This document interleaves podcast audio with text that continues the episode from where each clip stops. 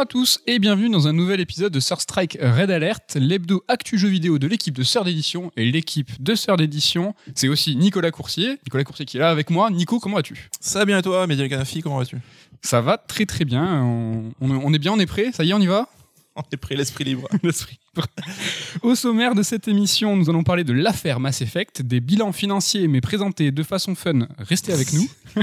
Calme-toi. Mais à bon fun, j'ai pas, j'ai pas bon. On va voir. J'espère. Mais avant, retour sur, toujours hein, la, petite, euh, la petite habitude de retour sur l'émission de la semaine dernière où nous parlions de The Medium. La filiation avec Silent Hill est toute faite, The Medium, Silent Hill. Et Silent Hill a refait parler de lui, ou en tout cas, euh, il, il se murmure qu'il va peut-être revenir. Akira Yamaoka, donc le compositeur star de la saga, a donné une interview au youtubeur AlHub et a dit, je cite, Je crois que vous aurez droit à une annonce cet été et je pense que c'est ce dont vous espérez entendre parler. Hmm. Déjà un peu tarabiscoté c'est la phrase, mais bon. Donc euh, Konami a par la suite, enfin la vidéo a été sur- supprimée et Konami a nié la demande de ce retrait. Donc là, est-ce qu'on est face à un Silent Hill qui va être annoncé cet été? Qu'en penses-tu? Bah, je vois pas ce que Yamaoka aurait pu teaser d'autre. Parce qu'il est quand même très très rattaché au- à la série en général. Est-ce qu'il bluffe? Est-ce que c'est pas un truc tout clacos Euh, Peut-être, je ne sais pas. Mais euh, en tout cas, oui, je pense qu'il y a peu de doute. De toute façon, enfin, là, les rumeurs, euh, il semble qu'on est quand même en bonne voie pour un Silent Hill. Donc, euh, à voir. Donc là, le téléphone sonne. et cette nouvelle sonnerie est très forte. Je sais Oui. pas si on l'entend, mais euh, c'est bizarre. Quelqu'un l'a reprogrammé.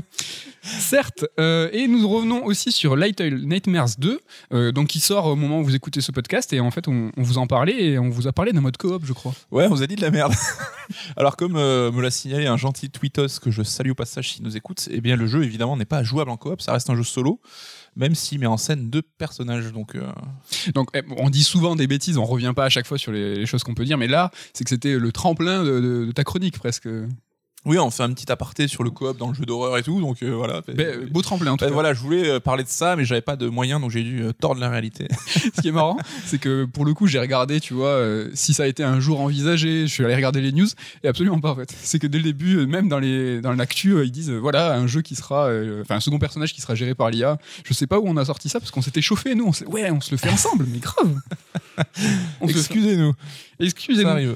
Mais garde le mic, garde la parole, car c'est c'est le moment pour toi de nous parler des bilans financiers. Franchement, C'est mon moment, ça y est. ça y est. Alors le fun, est-ce que le fun est là? Parce que Alors le fun, euh, j'irai pas jusqu'à vendre du fun, mais en tout cas on va essayer de faire ça qui soit pas très très chiant non plus. Ça reste intéressant quand même tous les ans, tous les trimestres d'avoir ces, ces bilans là. Tout à fait. Donc euh, voilà, on est au moment des bilans financiers. Donc certains ont bouclé leur année euh, fiscale euh, de janvier à décembre, donc une année complète à faire valoir. Souvent certains bouclent en mars, donc c'est souvent le cas des éditeurs japonais, donc ils publient souvent des résultats pour 9 mois, mais en tout cas on a au moins des résultats pour le dernier trimestre, donc octobre, novembre, décembre, qui est le trimestre de Noël et donc assez révélateur en termes de chiffres. Donc euh, l'idée voilà c'est pas de balancer plein plein de chiffres parce que à l'audio je pense que ça passerait pas très très bien. Euh, c'est toujours mieux d'avoir euh, des schémas des courbes etc sous les yeux quand on parle de chiffres. Mais j'ai pris quelques exemples d'éditeurs et constructeurs qui ont, qui ont donné les chiffres de leur bilan et à chaque fois je vais essayer d'en tirer une information pour essayer de, remettre un peu les choses en perspective ou d'apporter un point de comparaison. C'est toujours assez intéressant et ça permet de d'avoir une meilleure idée de l'état de l'industrie et de même de briser un petit peu quelques fantasmes donc je suis pas évidemment complet sur tout ce qui s'est dit. Il y aura pas toutes les infos pour chaque éditeur là-dedans. Ça sera plus voilà une manière un peu ludique, j'espère. Ça a été galère à faire de trouver un, un exemple qui illustre l'ensemble en fait du bilan? Ouais, parce que tu vois, j'avais, euh, je voulais parler des chroniqueurs au début, mais comme je trouvais rien de trop intéressant à dire, je l'ai viré parce qu'il n'y avait pas. Voilà, à part balancer des chiffres tout bête, ça ne aurait pas eu trop. Après trop Electronic. Arts, c'est vrai qu'ils se contentent des licences qui, qui, qui sortent et ça fonctionne pour eux. Voilà. mais tu m'as spoilé le point que je n'aurais pas abordé, donc euh, tant mieux. Ah putain, j'ai cru que tu viens de nous dire que tu vas. Donc d'une manière générale, l'industrie du jeu vidéo, bah, les choses vont plutôt bien. hein. donc je parle au niveau constructeur-éditeur, pas des, des développeurs qui évidemment certains galèrent peut-être un petit peu plus. Et très souvent dans ces bilans, on a vu passer euh, la mention année record, bilan record ou trimestre record. Donc euh, voilà, on peut dire que le Covid, euh, malgré tout, a été assez bénéfique à l'industrie parce qu'on s'est évidemment retrouvés tous chez nous avec euh, bah, du temps euh, pour jouer. Et le jeu vidéo est évidemment dispo en démat, donc pas besoin de se déplacer. Même malgré, les, boutiques fermées, on pouvait quand même jouer aux jeux vidéo. Et évidemment, le, le démat, on a déjà dit, hein, ça fait gagner plus d'argent, donc plus de bénéfices aux éditeurs pendant que je casse la table en lui donnant des coups de pied. Euh, donc après, euh, le Covid a évidemment d'autres impacts dans le, dans le jeu secteur du jeu vidéo, dont les développements qui sont rallongés, les retards et tout, mais là on se concentre uniquement sur l'aspect financier. Donc, euh, quelques exemples. On va commencer par Activision, qui est un petit peu le, le boogeyman du secteur. hein. Donc, euh, Activision, lui, a bouclé son année fiscale donc euh, de janvier à décembre. Donc, on a une idée globale de son année 2020. Et il termine, alors là, ça va être le seul qui a peut-être un peu des gros chiffres, désolé d'avance, mais avec 6,7 milliards d'euros de chiffre d'affaires. Donc, c'est quand même colossal. Dont 1,8 milliard de bénéfices nets. Donc, les bénéfices nets, c'est ce qui reste dans ta poche et pour les actionnaires quand tu as payé les impôts, etc. Donc c'est un record pour l'éditeur occidental, tout bêtement. Donc pour voilà, vous commencer à vous placer un ordre de grandeur, 6,7 milliards, c'est un record. Donc on parle qu'en milliards hein, sur l'ensemble de ta chronique. euh, y a Ah oui, oui, euh, ceux qui sont des milliers, des millions, c'est les, les, les bolosses, quoi. Là on est sur le milliard. Voilà, et donc 1,8 milliard de bénéfices nets, imaginez-vous, c'est colossal, et pourtant, ça ne les empêche pas de fermer euh, la filiale de Blizzard France. Donc on voit bien que là, c'était pas une question d'argent, c'est une question avant tout de réorganisation et bah, D'optimisation. C'est que- d'optimisation, ouais, que Comme tu dis, même s'ils étaient en bénéfice, peut-être que le secteur France euh, pouvait être lissé euh, sur euh, d'autres ressources qui étaient à l'international ou dans d'autres studios, dans d'autres pôles. Bah, ils ont fermé parce que c'est- ils pouvaient optimiser ces, ces gens-là. Et on va pas se la jouer naïf, hein, parce que évidemment c'est des grosses grosses entreprises, mais on voit qu'Activision n'est évidemment pas là pour faire des cadeaux.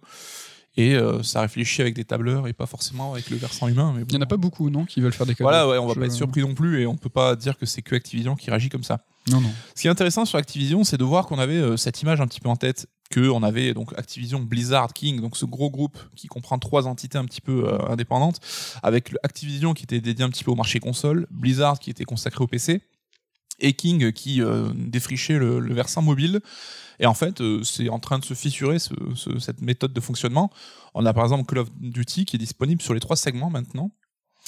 Euh, on a donc par exemple le Call of le free to play donc qui est dont j'ai oublié le nom merde qui est dispo partout qui est jouable gratos tout Ouais. ça on a Call of Duty mobile qui est jouable sur tous les téléphones mobiles de la planète et ce qu'ils appellent le- l'épisode premium donc le gros épisode annuel en boîte vendu 80 balles tous les ans donc sur console Le Cold War. Ouais, cette année qui était donc le Cold War. On a aussi Blizzard mais qui s'oriente euh, vers le mobile hein, de plus en plus. On sait qu'ils sont en train de bêta-tester un Diablo mobile. Et par exemple, pour l'année euh, à venir, donc cette année 2021, ben, leurs gros projets qui sont Diablo 4 et Overwatch 2 ne sortiront pas. Donc euh, on s'oriente a priori vers une année peut-être plus orientée sur le mobile pour Blizzard que vers le PC. Même si évidemment World of Warcraft continue à tourner en fond. Ils avaient un petit peu investi la console aussi avec les Diablo, tout ça, ils avaient essayé. Quoi. Tout à fait. Ça avait plutôt bien fonctionné. Mais on voit aussi que, bah, avec tout ce qui se passe, on a entendu beaucoup d'affaires autour de Blizzard, mais il perd un petit peu son image euh, d'éditeur euh, when it's done, un peu le good guy euh, du service. Donc, euh, on voit que, bah, là aussi, hein, les financiers d'Acti, enfin, le, le, le board de, de la société au global, hein, a mis un petit peu son nez là-dedans, là où jusqu'à maintenant, Blizzard était un petit peu indépendant, et ça commence à se ressentir. Donc, on a une nouvelle trinité maintenant chez Activision hein, qui est mise en place avec Call of Duty d'un côté, World of Warcraft de l'autre, donc Call of Duty chez Activision, World of Warcraft chez Blizzard et Candy Crush chez King, en fait, qui sont trois licences qui possèdent, qui sont capables chacune de générer plus d'un milliard de dollars par an. Donc voilà, c'est vraiment euh, les trois, le, le triumvirate euh, euh, qui est mis en avant chez Activision. Candy Crush, ça lâche pas l'affaire. Hein. Ça lâche pas l'affaire du tout, non, et ça continue à gazer de ouf. Et euh, du coup, on se rend compte, et ça c'était déjà le cas depuis un moment, mais qu'il y a un vrai appauvrisse- appauvrissement du line-up d'Activision. hein.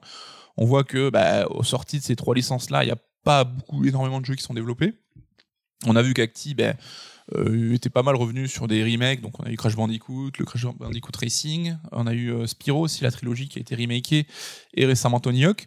Et même là-dessus, on voit qu'ils sont peut-être en train de revenir en arrière parce que le développeur qui était chargé de ces remakes a été intégré à Blizzard. Et a priori, pour développer un Blizzard, Diablo 2 qui sortirait cette année euh, sur un remake de l'épisode que tout le monde connaît. Donc euh, voilà un bilan Activision qui est en demi-teinte, hein, même si paradoxalement ça gagne beaucoup de thunes et on va voir que c'est un truc à bien distinguer. hein. C'est euh, l'avis, la perception qu'ont les joueurs d'un éditeur et euh, le marché financier de l'autre. hein. On passe. Ça ressemble un peu à Electronic Arts, que tu n'as pas traité pour le coup, mais Oui. tu vois, un appauvrissement de- du line-up, euh, de rester sur, euh, sur des acquis euh, qui sont historiques, ça, est, et, et euh, une société qui continue à fonctionner. Je trouve que ça ressemble un petit peu. C'est pour ça que je l'ai viré parce que c'est un- t'as un peu répété la même chose, tu vois. Et c'est hier ou avant-hier, je sais plus à l'heure où on enregistre, Electronic Arts a aussi annoncé qu'il rachetait Glue, donc un éditeur mobile. Donc, en gros, bah, ce qui sort, c'est que bah, le démat prend de plus en plus d'importance et que le mobile devient un axe de plus en plus prépondérant pour tous les gros éditeurs. Là-dessus, on va pas se le cacher, quoi. On passe sur Take-Two, donc euh, Take-Two, ça va être un seul chiffre et qui est assez parlant. Donc, euh, ils ont annoncé avoir vendu 140 millions d'exemplaires de GTA V. Donc, je sais pas si vous vous rendez compte, c'est un truc de ouf. Et dont, pour l'année 2020, 20 millions pour l'année 2020, qui est la meilleure année du jeu euh, depuis sa sortie. Alors, pour un titre qui a quand même 7 ans. Donc là, euh, on parle de long seller chez Nintendo, je pense qu'on est quand même dans la strate au-dessus. Vous imaginez, enfin, faudrait que Animal Crossing, donc qui est le carton Nintendo qui a vendu 30 millions en moins d'un an, bah, faudrait qu'il fasse ça pendant 5 ans, donc euh, qu'il maintienne ce niveau pour qu'on puisse atteindre les mêmes chiffres. C'est un truc ahurissant. Sachant que en parallèle, GTA Online, qui n'est pas étranger évidemment à la longévité de, GTA V, bah, il a atteint son record de fréquentation sur l'année. Donc euh, là aussi, on peut imaginer que le Covid joue. Même s'il faut quand même reconnaître à Tech2 bah, qui font tout pour l'entretenir et plutôt bien a priori. Là où on voit qu'avec Red Dead Online, après, c'est plus compliqué, ça n'a pas forcément pris autant qu'il espérait. Donc on a quand même 36 millions de, de jeux Red Dead Redemption vendus. Bien. Ce qui, à côté de GTA, peut faire un peu bof, mais ça reste énorme. Quoi. 36 Ouais, oui, oui. millions d'un jeu donc, euh, qui est sorti il y a quoi Deux ans et demi, donc euh, ça reste assez récent. 36 millions, c'est énorme. Et voilà, donc euh, ce qu'il faut dire, c'est qu'il n'y aura aucun jeu Rockstar qui est sorti. Enfin, aucun jeu Rockstar n'est sorti cette année, ce qui n'est pas forcément déconnant vu que maintenant ils se concentrent souvent sur un épisode, donc euh, en alternant GTA ou Red Dead. Ouais, qui mobilise l'ensemble des studios. Mais moi, j'aimais bien la, la- la politique qu'ils avaient sur la deux générations précédentes, où ils avaient un rockstar par an. C'était super agréable. euh, Et c'était des jeux assez variés. Il y avait euh, Table Tennis, donc jeu de ping-pong. y Canis avait, Canem euh, Edit. Lequel, pardon Canis Canem, comment il s'appelait? Ouais, Bully. Bully. On avait euh, Midnight Run, je crois, la série de, ouais, de jeux de voiture ouais. qui s'appelait comme ça. Donc euh, c'est vrai qu'on perd aussi. euh, Enfin, c'est peut-être un constat à tirer en- dans l'ensemble, hein, c'est qu'on perd un peu en diversité, en richesse. euh, En ambition. Gros éditeurs, quoi. Mais on gagne en ambition. C'est-à-dire que là, c'est tous les studios Rockstar qui sont sur un seul, un, dé- un seul développement. ou Ouais, deux, mais là, avec, chaque développement bah, prend 7-8 ans, ça devient des trucs un, peu, un petit peu colossal, quoi. On passe du côté. Oui? Tech2. Euh, juste parce que Electronic Arts, j'ai l'impression que j'ai envie d'en parler. hein. Mais ils se sont fait souffler euh, Codemaster. Et euh, parce que Electronic Arts, ça les a vénère. Ils ont fait non, non, non, le deal quasiment fait, entériné. On a tous cru que Tech2 allait récupérer Codemaster, donc cet éditeur qui est su- surtout connu pour les simulations auto Mm. et qui pouvait un peu consolider l'image qu'avait Tech2 de, de, d'éditeur de sport avec, Avec son le basket. touquet, ils sont très versant forts là-dessus. Ouais. Ben non, Electronic Arts, ils ont dit ben non, nous aussi le sport, on aime bien. Ouais, donc sachant que Codemaster avait donné son accord à Take-Two, mais euh, par euh, l'odeur de l'argent alléché, euh, je crois que Take-Two a mis 800 millions sur la table et EA est arrivé avec Le 1,2 milliard. Le milli. Voilà. Il a fait péter le milli. et- L'impact psychologique a fait son effet. Non, mais je reparlerai d'Electronic Arts, t'inquiète. S'il te plaît. Oui, c'est important. tu me dis si tu vires des segments. hein. Moi, je suis là pour les remettre. On fait nos chroniques à deux, c'est beau. Euh, Bandai Namco. Donc, euh, Bandai Namco n'a pas encore fini son année fiscale, il reste encore 3 mois, mais il anticipe 5,6 milliards sur l'année. Donc, petit reminder, Activision sera toujours un petit peu le, le point pour se rappeler. Donc, Activision, c'est 6,7 milliards. Voilà. Bandai Namco, c'est 5,6. Donc, c'est pas. Il n'y a pas un delta de ouf. Par contre, ce qu'il faut bien noter, c'est que Bandai Namco, c'est pas que du jeu vidéo, c'est évidemment du jouet, toutes les licences Bandai. Donc, la partie jeu vidéo est quand même beaucoup, beaucoup moins importante. Mais ça reste aujourd'hui le plus gros éditeur japonais. Donc, euh, c'est pas sa meilleure année euh, à Bandai Namco, contrairement à tous les éditeurs qu'on va citer, parce que comme euh, Sega, il fait partie de ceux qui ont une activité arcade assez euh, développée. Ouais, ouais. Et là, pour le coup, bah, le Covid et les fermetures de salles est passé par là, et ça a rendu l'année un petit peu complexe. Puis ils ont eu le remake des Souls, mais bon, il n'y a pas de console, donc. Pas de Demon Souls. Ouais. Il n'y a pas de console, il n'y a pas de vente. Enfin, je pense qu'ils ont été un petit peu handicapés par ça. Et donc, euh, bah, Bandai Namco, euh, c'est trois licences piliers Dragon Ball, Gundam et One Piece. Donc, euh, on est sur des adaptations. de Pas forcément licences. celle qu'on imagine. hein. Bah, c'est ça en fait, c'est que le côté Bandai a clairement pris le pas sur le côté Namco, Ouais, qui ouais. nous nous intéressait peut-être plus quand on était fan de jeux. On se rappelle qu'à l'époque de la PlayStation, pour ceux qui l'ont pas connu, Namco, c'était, je sais pas, c'était le, Ri- le, le boss quoi, du, qui sortait des gros jeux. Ridge Racer, mon gars. Ridge Racer, Tekken, Soul Calibur, enfin. Ouais. Donc, à part Tekken qui continue à faire des grosses ventes solides, on Oui. sait qu'Ace Combat 7, par exemple, a fait, euh, je crois, une des meilleures ventes de la franchise, mais ça reste un peu plus marginal. hein. Oui. Mais euh, le Namco qu'on aimait, qu'on appréciait, ben, il a un petit peu disparu, un peu fondu dans la masse depuis sa fusion avec euh, Bandai. Depuis qu'il a disparu des line-up. T'étais bon client des line-up aussi, là. Où es-tu?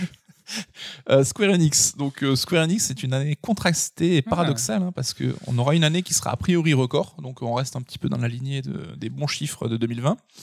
Mais d'un côté, on a le carton de FF7 Remake, et de l'autre, on a l'échec cuisant pour le jeu Avengers. Donc, euh, c'est un peu con, parce que Avengers, en termes de, de budget, on imaginerait que le pays de la licence Ouais. a coûté une. Une- ça Une boule. coûter beaucoup. Une boule de quoi? Donc heureusement que FF7 Remake est sorti pour un petit peu compenser, mais euh, malgré tout, euh, il aura droit à une année record. Comme il est sorti avant. Donc en fait, il y, a les- il y a les bilans, mais pour les Japonais, c'est souvent des prévis aussi. Par exemple, là, ils ont sorti le bilan du trimestre précédent, ils ont sorti le prévis du, du trimestre à venir. Et en fait, FF7, il avait fait, ils avaient fait un prévisionnel de ouf. Ils ont réussi à atteindre les objectifs. Ouais. Et Marvel, ils sont, il est arrivé après, Marvel Avengers, ils ont fait non, mais je crois pas. non, Non, ton, non, bilan, il là, tu- non, non. Donc voilà, un peu contrasté. Et là aussi, hein, avec euh, Square Enix, enfin euh, FF qui est plus sur le versant développeur japonais et euh, Avengers qui est sur le versant des développeurs occidentaux. Donc là, j'ai l'impression qu'ils ont aussi un petit peu du mal à trouver la bonne formule là-dessus pour alterner les gros hits sur les deux marchés, quoi. Parce qu'en ouais, parce qu'il n'y a pas eu de Tomb Raider, Hitman c'est plus haut, plus eux. Ouais. Il y a, il y a plus trop aussi de. Deus Ex, ils l'ont mis plus ou moins au placard la licence. Donc Non. euh, on voit que c'est un peu compliqué, quoi. Donc, euh, grosso modo, l'activité euh, console et PC chez Square Enix reste déficitaire sur cette année. Ok. et elle est rattrapée donc par le segment mobile. On sait que notamment au Japon, ils sortent quantité de jeux mobiles, notamment des déclinaisons n'en plus finir de DQ et de Il y a eu Square- pas mal de FF. ouais cette année. Donc qui est assez récent, qui Oui. je crois qu'il va arriver en Europe. Et le segment MMO hein, qui continue de faire le taf. Toujours merci FF14 hein, pour te récompenser. On va te filer les clés de FF16, hein, Yoshida. Merci d'être venu. Donc là aussi, un différent du Square de nos souvenirs et de la belle époque euh, PlayStation, donc qui faisait des jeux consoles, des RPG. Ben, on se rend compte que c'est plus du tout ce qui fait tourner la boutique. Bon, on est content, il y a un FF16 au moins. Ouais, et puis FF7 Remake malgré tout. Enfin, s'il y avait euh, un truc sur lequel ils auraient pu se chier, c'était là-dessus. Mais finalement, ils ont réussi, comme tu dis, à atteindre leur objectif. Et en termes de critique aussi, je pense que le jeu a eu de très bonnes critiques. Donc, euh, c'est plutôt bien joué là-dessus, quoi. Ok. Malgré tout, Square Enix reste quand même deux fois plus petit que Bandai Namco. hein, donc, euh, 2,3 milliards de chiffre d'affaires, ils anticipent pour cette année. Donc toujours l'étalon Acti, donc on est à moins de deux fois moins. là. Ouais, même trois fois, un tiers, un tiers de Activision. Ah oui. Et euh, pour justement terminer cette année, ce dernier trimestre, pour engranger de la thune, ils comptent sur Bravely Default 2 et sur Balam. Ah c'est chaud. c'est chaud, c'est chaud. Donc voilà, malgré tout, ça restera quand même un- une année record pour Square Enix. Euh, merci le Covid. On passe à Capcom. Donc euh, Capcom, ce qui est cool, c'est qu'ils mettent souvent à jour leurs chiffres de vente de leurs gros jeux. Et euh, notamment celui de Monster Hunter World, dont on sait que c'est euh, le jeu le plus vendu de, de Capcom, qui atteint les 16,8 millions, donc euh, 17 millions, ce qui est, euh, il met une tollée à tous les autres jeux Capcom. hein, c'est vraiment le gros succès et de loin. Voilà, on reparlait des chiffres de Red Dead 2 qui étaient à plus de 30 millions. On voit qu'on est, on est quand même loin pour Monster Hunter World. C'est ça, c'est que le top de Capcom, c'est deux fois moins que Red Dead, c'est deux fois moins qu'Animal Crossing qui est encore en plein launch. Mm. Façon de parler, c'est que Animal Crossing ça s'arrête pas. Là, le meilleur de Capcom, bah, c'est quand même. euh, on va parler de Resident juste après, qui est un peu le, le- le- la porte-étendard de Capcom. On va voir que là aussi, il faut nuancer un petit peu l'importance qu'aurait la série. Ce qui est quand même intéressant sur Monster Hunter World, c'est que le DLC Iceborne a quand même atteint 7 millions. Enfin, pour un score de DLC, je trouve ça quand même énorme. Donc, ouais, ouais, euh. Ça montre aussi que bah, on a quasiment la moitié des joueurs de Monster Hunter World qui ont voulu prolonger l'expérience. C'est vraiment World qui a drainé le truc, quoi. Qui est très très positif quoi. Donc on passe euh, sur la saga Resident. Donc euh, Resident 7 euh, qui avait connu un départ assez compliqué finalement, il est à 8,5 millions d'exemplaires vendus, Mhm. ce qui est très très bien. Pour donner un ordre d'idée, il est, euh, je crois, top 4 euh, au niveau des, des ventes globales, donc sachant que le top 3 est composé de RE5 avec 12 millions. J'arrondis à chaque fois un peu les chiffres hein, pour que ce soit plus. euh, plus On s'en souvienne, quoi. Donc RE5 12 millions, RE4 10,6 millions. Donc là, il cumule toutes les versions à chaque fois hein, de chaque épisode. Et RE6 euh, ferme le podium avec 10 millions. Donc là aussi, de quoi relativiser. On est sur les chiffres euh, à peine d'un Assassin's Creed moyen, enfin, ou d'un Assassin's Creed qui fonctionne. Quoi. Enfin, on n'a pas les chiffres de Valhalla parce que Ubisoft ne donne plus euh, les chiffres de vente de ses jeux. Mais aujourd'hui, euh, les plus gros Resident, c'est à peine ce que fait Ubisoft avec un assassin quasiment chaque année. Donc euh, là aussi, relativiser un petit peu l'importance de la série. C'est ça, c'est exactement ça. Et c'est des licences qui sont fortes pour nous euh, au niveau de l'affection qu'on a Mm. ces, pour ces jeux. Mais c'est comme Final Fantasy, c'est vrai qu'on a passé sur Square Enix, mais FF7, qui est le, le FF le plus vendu, c'est à peine 12 millions, toutes confondues, hors remake évidemment. Ouais, ouais, c'est- Mais FF7 de l'époque, le FF le plus vendu. Là, c'est, on est sur des scores euh, équivalents à, à Resident Evil. Enfin, c'est toujours pareil. On se rend pas compte nous euh, de euh, l'importance. Des fois, il faut, faut reprendre du recul on en a ce disant. prisme déformé de la nostalgie qui fait que on s'est arrêté sur ce qu'on pensait être important et le marché a évidemment évolué et que euh, certains ont pris une ampleur qu'on Ouais, ouais. soupçonnait même pas quoi. Tu vois, on est passé sur Acti aussi, mais par exemple, le Crash Bandicoot euh, Insane Trilogy, Mm. qui a un score qui m'a moi halluciné, c'est 10 millions. Enfin, C'est-à-dire que le remake de la trilogie Crash Bandicoot fait euh, l'équivalent du presque meilleur Resident et presque meilleur FF. Quoi. Enfin, Donc c'est toujours pareil, quoi. C'est de, re- de remettre un petit peu, tu vois, l'église au milieu du village. hein. c'est euh, Comme on dit quand on a 70 ans. Euh, juste petit point sur les remakes RE parce que donc la série a surtout connu des remakes ces derniers temps. Donc euh, RE2 remake est à 7,8 millions, donc c'est vraiment un super score. Il a quasiment rattrapé Resident Evil 7. Par contre RE3 remake 3,6, donc le jeu n'a pas encore un an, donc euh, faut, faut prendre ça avec des pincettes. hein. Il va encore grimper là-dessus. Mais on voit que a priori l'accueil critique se ressent aussi en termes de vente. C'est un jeu qui a moins fait l'unanimité que le remake du 2. Donc euh, 3,6 millions, ça reste correct, hein, mais c'est pas non plus la folie. Non, mais ouais, c'était pas un jeu extrêmement ambitieux non plus. Euh, Je pense qu'ils sont dans les clous. Là. On a aussi cet adage, hein, Capcom roi de la baston, hein, évidemment. Alors que pas du tout. pas du tout, parce que Street en tout 5, euh, après des années de, de lutte, euh, atteint à peine les 5,2 millions d'exemplaires. Oh, donc, euh, il y a eu un départ très compliqué. hein. Là aussi, on met les choses en perspective. Tekken 7, c'est 7,5 millions. Donc, euh, chiffre arrêté en décembre 2019. Ouais. Donc, il restait encore une année entière à, à comptabiliser. Donc, bien plus que Street 5. Après, c'est pas le même modèle hein, économique. C'est-à-dire que Street 5, il y a quand même toute la première partie de l'exploitation du jeu était à base de DLC assez cher. euh, et ils ont après fait des démentis par rapport à ce qu'ils ont. Enfin, ils ont pas fait des démentis, mais ils sont revenus sur leurs paroles où il ne devait pas y avoir de, version physique. Il y a eu moult éditions de Street 5, arcade édition, je, je les connais même plus.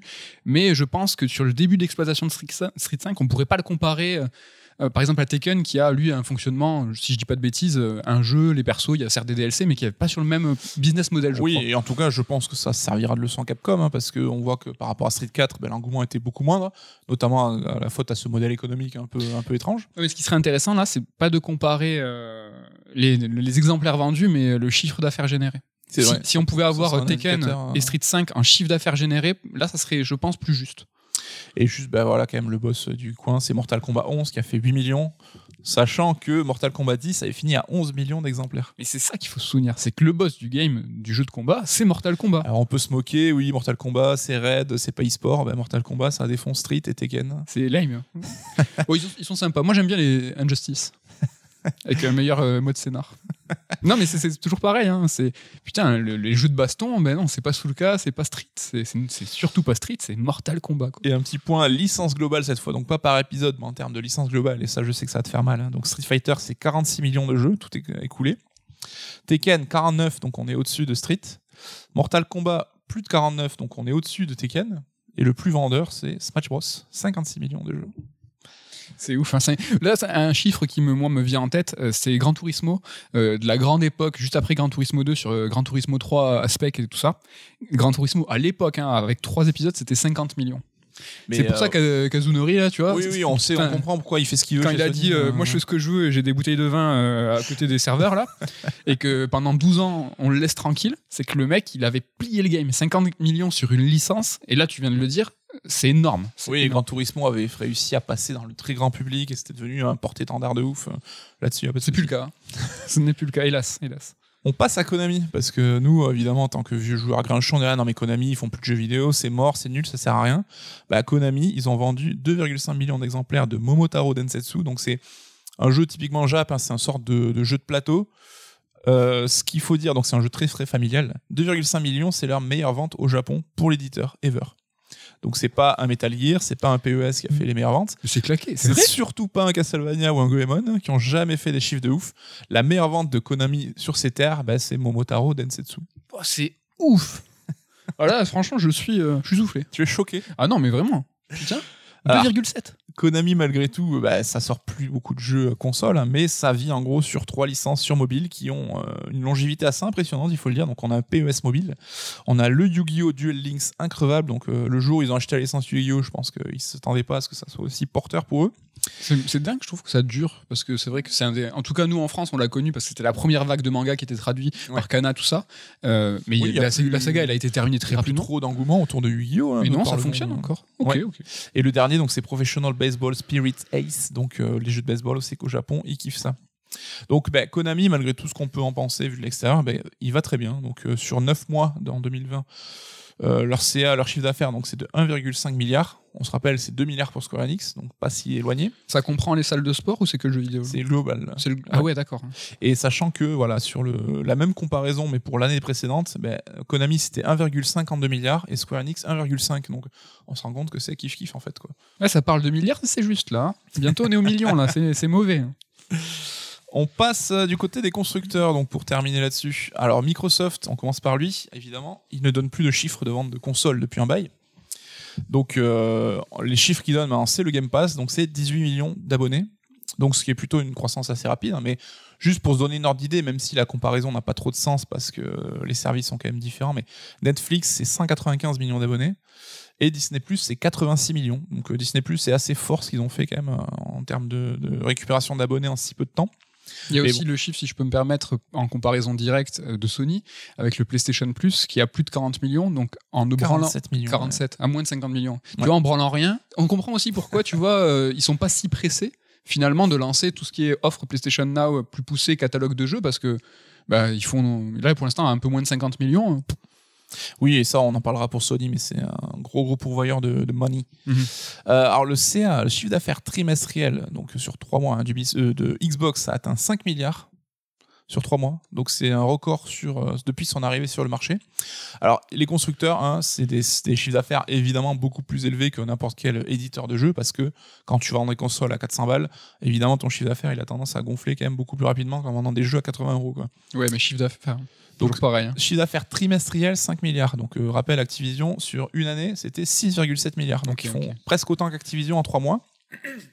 Sachant qu'il y a, attention, accrochez-vous, hein, le chiffre d'affaires trimestriel du groupe Microsoft dans son ensemble, pas juste Xbox, c'est 43 milliards. Sachant qu'il y a 15 milliards de bénéfices nets. Donc euh, voilà, quand on se dit Microsoft peut se permettre des rachats, bah, avec 15 milliards de bénéfices nets par trimestre, évidemment que tu peux, me le per- tu peux te le permettre. Je crois que tu avais un peu un chiffre, toi, sur euh, un, autre acteur de l'industrie. euh, Ouais, alors moi, ce que, le, hein. truc qui est un petit peu rigolo, c'est que j'ai le chiffre de l'industrie globale, en fait. Sur 2019, combien, en fait, l'industrie, tout, tout, en fait, tout ce que tu nous dis, là, tous les acteurs, euh, développeurs, éditeurs, consoliers, tout ça cumulé, en fait, ça fait combien? Ça fait, en 2019, ça fait 145 milliards.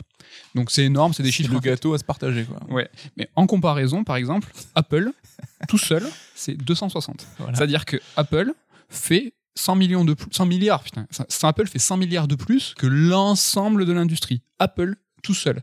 Ce qui remet aussi un petit peu en considération les choix. la euh, de- mairie au centre de la ville. Non, mais les choix de Google et Stadia, parce que là je vous ai donné le chiffre d'Apple, mais Google fait partie des GAFAM. Euh, donc ils, ont, j'ai pas le chiffre de Google, mais c'est équivalent voire su- supérieur. Je sais pas exactement, mais on va dire que c'est la même sorte de portefeuille. hein. Ils ont un petit peu la même gueule.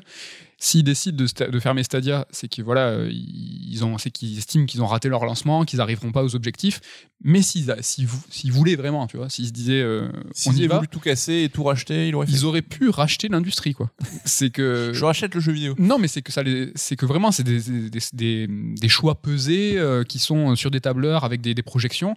Ça les intéresse pas tant que ça de se dire est-ce que je vais investir tout cet argent pour, pour euh, cette industrie du jeu vidéo Qui génère peut-être pas tant d'argent que ça finalement. Enfin, ça reste énorme évidemment. Oui, oui, et ça reste des chiffres de ouf. Mais euh, enfin, chaque acteur des GAFAM, tout seul, éclate l'industrie. Donc euh, c'est toujours un peu rigolo ça. Après le jeu vidéo, c'est vrai qu'il a quand même une attractivité. euh, il donne envie à ces gens de s'y investir parce que c'est un marché en croissance et c'est un marché qui se développe. euh, Marché d'avenir. marché d'avenir, tout à fait. Je crois que les GAFA aussi ils sont dans l'avenir. ils sont dans le. Paraît-il. Je crois. Euh, Sony. Donc Sony, là aussi, euh, chiffre d'affaires trimestriel de la branche PlayStation. Donc euh, pas Sony au global, mais juste PlayStation, c'est 7 milliards. Donc 7 milliards versus 5 milliards pour Xbox. Donc euh, beaucoup plus. Porté évidemment par la PS5. hein, donc, euh, sachant que là, en- en 2019, c'était 5 milliards pour la même période. Donc on voit que la sortie de la PlayStation a quand même fait son office. Et c'est un record tout constructeur confondu, donc ce chiffre d'affaires trimestriel. Donc 7 milliards versus Activision, 6,7 milliards sur l'année. Donc autant qu'Acti en un seul trimestre. On est sur des, on est, on est sur des records. On est Yimb.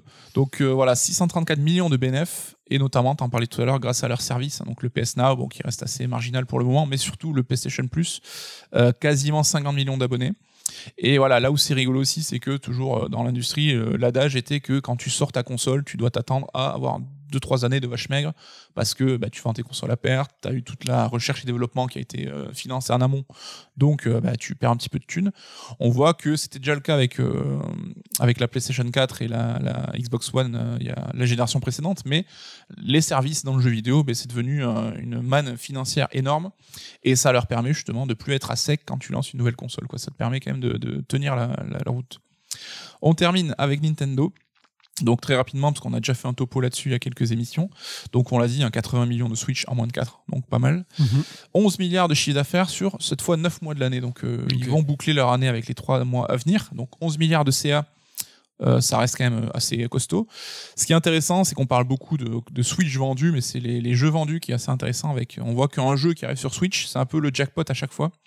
Donc Animal Crossing qui est déjà à 31 millions d'exemplaires écoulés, donc en même pas un an. Zelda, euh, c'est mieux vendu en 2020 qu'en 2019. Trucs assez rigolos là-dessus. Et évidemment, c'est l'épisode de la licence le plus vendu. Donc, euh, Pokémon aussi qui a atteint les 20 millions. euh, c'est quelque chose que la série n'avait plus atteint depuis le deuxième exemplaire. Donc, euh, là, il a rejoint le podium, donc le premier Pokémon hein, qui reste intouchable, rouge, vert, bleu. Ouais. Et voilà, sur le second marche, c'était le second Pokémon, donc hors argent. Là, euh, Pokémon, euh, le dernier en date, ben, retrouve un petit peu les sommets de la franchise là-dessus. Même si Pokémon, ça s'est toujours très très bien vendu. Oui. Et Mario Kart 8, donc, qui a atteint le top 4 des jeux les plus vendus de la marque. Et donc là, je vais te solliciter, à ton avis, le podium des jeux Nintendo les plus vendus. On est sur quel, euh, quel jeu? Sans forcément donner les chiffres, mais quel jeu? Ah, les jeux. Pff, déjà, c'est. euh, Il y aura un, y a un Smash Bros? Non. C'est vrai, il n'y a pas un, un petit Smash Bros? Non. Que dalle Il y a un jeu bon, qui serait, je sais pas si c'est très euh, fair de le compter, mais qui a été offert avec la Wii, euh, Ah oui, sport. Wii Sport, donc 83 millions, qui est le top 1. Ça, c'est le premier, ouais. Le numéro 2, c'est Super Mario Bros, Ouais. le vénérable. 40 millions d'exemplaires quand même sur la NES, qui avait un parc installé qui était euh, pas beaucoup plus élevé, donc c'est quand même euh, un tour de force de ouf. Et le troisième, ben, c'est Mario Kart sur Wii cette fois. Donc on voit que la licence Mario Kart, c'est un très très gros vendeur chez Nintendo, 37 millions. Il y a peut-être peu de doute que Mario Kart 8 le rattrape et Oui. intègre le podium, hein, je pense que là-dessus... euh, C'est sûr. donc voilà, on est quand même sur des chiffres assez dingues et on en a terminé avec ce petit tour d'actu de la bourse. Non, mais eh, je pense que le- il y avait des chiffres, mais moi, je me suis amusé. Et je pense que c'est. Je pense que les gens ont pris du plaisir chez eux. Non, mais ce qui est intéressant avec Nintendo, c'est que, comme tu l'as dit, à chaque fois qu'ils sortent un jeu, c'est le chiffre d'affaires qui flambe. Des jeux qui, historiquement, ne, ne montent jamais de prix, quoi. C'est que Ouais, ils, ont, ils c'est ont- important. ouais. ils ont des longs sellers qui ne baissent pas. Et euh, pour la Switch, en ce qui concerne vraiment cette console, c'est qu'ils ont encore euh, sous la main le Mario Kart de la console qui n'ont pas sorti, le Zelda de la console qui n'ont pas sorti, parce que Breath of the Wild était quand même un jeu qui est sorti aussi sur Wii U. Non, mais ils ont quand même deux des grosses Ouais, ouais, licences raison. historiques qui ont, ils n'ont pas encore dégainé l'édition Switch, quoi. Et on sait que chaque grande licence Nintendo a toujours son itération sur chaque euh, génération. Ouais, non, euh, je commence Mais, à euh, voir la- cette Switch New euh, super s'éloigner de nous. Ou être en tout cas minoré sur l'évolution qu'elle va apporter. S'il faut, ça va être un truc très léger, une optimisation, tu vois. Ça va pas être. En Oui. tout cas, moi, c'est pas ce que j'espère que je balançais dans une précédente émission. Ça sera, je pense, peut-être pas une Switch 2. Euh, oui, à voir. Après, je pense qu'ils auront quand même besoin peut-être d'un petit surplus de, de, de- puissance quand même, parce qu'on voit Little Nightmares 2 apparemment sur Switch, c'est la version qui tire la gueule par rapport aux autres, donc euh, vis-à-vis des éditeurs tiers, c'est compliqué. Mais c'est vrai, comme tu le dis, la stratégie de Nintendo ben, de faire des remakes pour les débuts de vie d'une machine, puis avoir l'épisode exclusif qui arrive en fin de vie, bah, je pense que c'est un générateur de cash money assez énorme. Quoi. C'est le générateur de cash money. À chaque fois, la transition entre les deux euh, rubriques, hein, enfin entre les deux chroniques, euh, sont un petit peu abruptes. On s'est dit, allez, est-ce qu'on va caler un petit truc entre les deux? Est-ce qu'on va caler un petit truc rigolo? Euh, Et en fait, c'est né d'une discussion avec l'équipe où en fait Damien écoutait le précédent Red Alert parce qu'il est très curieux de, notre avis sur The Medium et comme on peut pas se voir, on est tous en télétravail. Du coup, il a réécouté l'émission et il a dit, non mais les mecs. On sent pas que vous avez apprécié, c'est- ça on a l'impression que c'est un jeu moyen. Donc même si je suis pas spécialement d'accord, moi euh, The Medium, euh, je l'ai plus apprécié, donc je pense que peut-être que je sais pas, on n'a pas su. Oui, dire- ça reste un bon jeu euh, malgré a- tous les défauts qu'on a pu citer. Quoi. on n'a peut-être pas su retranscrire à quel point tu vois on l'avait apprécié en tout cas mais ce qui est intr- intriguant c'est cette désignation de jeu moyen tu vois c'est quoi un jeu moyen? C'est super euh, déjà c'est dur à, à identifier moi tu vois quand j'apprécie un jeu ou que je l'apprécie pas c'est tu vois où c'est rouge ou c'est vert quoi c'est que ça il y a une tendance plutôt vers euh, le positif ou tout de suite vers le négatif j'ai pas ce ce milieu là ce truc de ce jeu je m'en souviens je l'ai fait je m'en souviens plus. Bah, à l'heure des réseaux sociaux, c'est vrai que la nuance a un petit peu disparu. Et euh, maintenant, que ce soit un film, une série, un jeu, c'est soit le meilleur jeu du monde, soit une merde sans nom. quoi. Il n'y a pas trop d'entre-deux. Et du coup, c'était rigolo de se pencher là-dessus. Et comment Euh, toi tu, comment tu désignerais ce jeu moyen? Qu'est-ce que c'est pour toi un jeu moyen? Alors, un jeu moyen, ça- je pense, c'est quand on en parle, c'est presque plus méchant, je trouve, qu'un jeu nul. C'est comme pour si moi, un si jeu on moyen. te disait t'es médiocre. T'es pas bon. Ouais, t'es average, ouais. Un jeu moyen, c'est que tu joues ou pas, bah, c'est pareil en fait. C'est-à-dire que tu t'en rappelleras pas, tu n'auras pas de souvenirs ni émotionnels, ni liés au gameplay, etc. Et euh, il t'aura pas enrichi quelque part. Quoi. Donc, euh, Donc parfois même un jeu qui est désigné comme mauvais sera plus mémorable parce qu'il nous aura marqué, euh, peut-être moins fait rire. Ou, perturbé. Donc on s'est dit, et on va faire un petit top 3, tiens. Petit top 3 des jeux moyens. Et franchement, ça n'a pas été si simple. Non, Allez. surtout que je l'ai fait 5 minutes avant d'enregistrer. donc non, mais ne dévoile pas les secrets. C'est pour ça que j'aurai des jeux assez récents. moi. Allez, balan- balance, on fait un 3-3, 2-2, 1-1. Ok. Vas-y, ton top 3, toi. Euh, Life is Strange Before the Storm. Un Life is Strange en jeu moyen. Alors, j'aime beaucoup la série Life is Strange. Enfin, j'ai fait le premier, mais j'aime beaucoup le premier et le second. euh, je pense que je me le ferai un de ces quatre. A l'air très très bien. Mais euh, Square Enix a sorti cet épisode là, Before the Storm un peu intermédiaire, euh, alors qui n'est pas développé par Node Voilà, c'est pas le studio déjà. Et qui euh, reprend euh, les persos, enfin en tout cas l'une des deux héroïnes de Life is Strange du premier épisode, et qui est une préquelle en fait. Et euh, dans son gameplay, bah, il perd pas mal de, des éléments distinctifs de Life is Strange de base, donc j'en dis pas trop au cas où. Mais alors, j'étais quand même attaché à l'univers, au personnage, donc je l'ai, j'ai pas trouvé ça nul. Mais c'est un jeu qui n'apportait rien et qui était vraiment pour le coup fait pour temporiser et faire un peu de monnaie quoi. Ok. Mon top 3, moi, c'est Rhyme, un jeu de Tequila Works, euh, qui, est un, qui était hein, un wannabe euh, Ueda, un wannabe Ico, euh, qui est sorti il n'y a pas si longtemps, c'était en 2017, euh, qui est sorti un petit peu partout, je crois. Il était un peu partout. Oui, oui, oui. Ouais. Une version Switch dégueulasse, je crois. Je sais Ouais, pas si elle était patchée depuis, mais.